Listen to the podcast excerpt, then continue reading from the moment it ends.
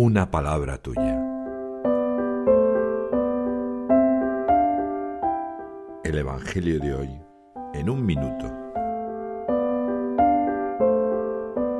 Marcos, en el capítulo quinto, en los versículos del 1 al 20, narra el momento en que Jesús se encuentra un endemoniado en una región de paganos. Tras un diálogo con él, consigue expulsar sus demonios y enviarlos a una piara de cerdos. Al enterarse todos se asustan y echan de la zona a Jesús menos el endemoniado, el cual dará testimonio del milagro durante el resto de su vida. Este Evangelio tan completo me recuerda que el Señor no fue comprendido en la tierra.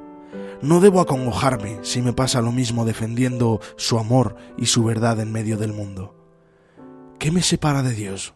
Hay veces que antepongo las apariencias a la conversión verdadera.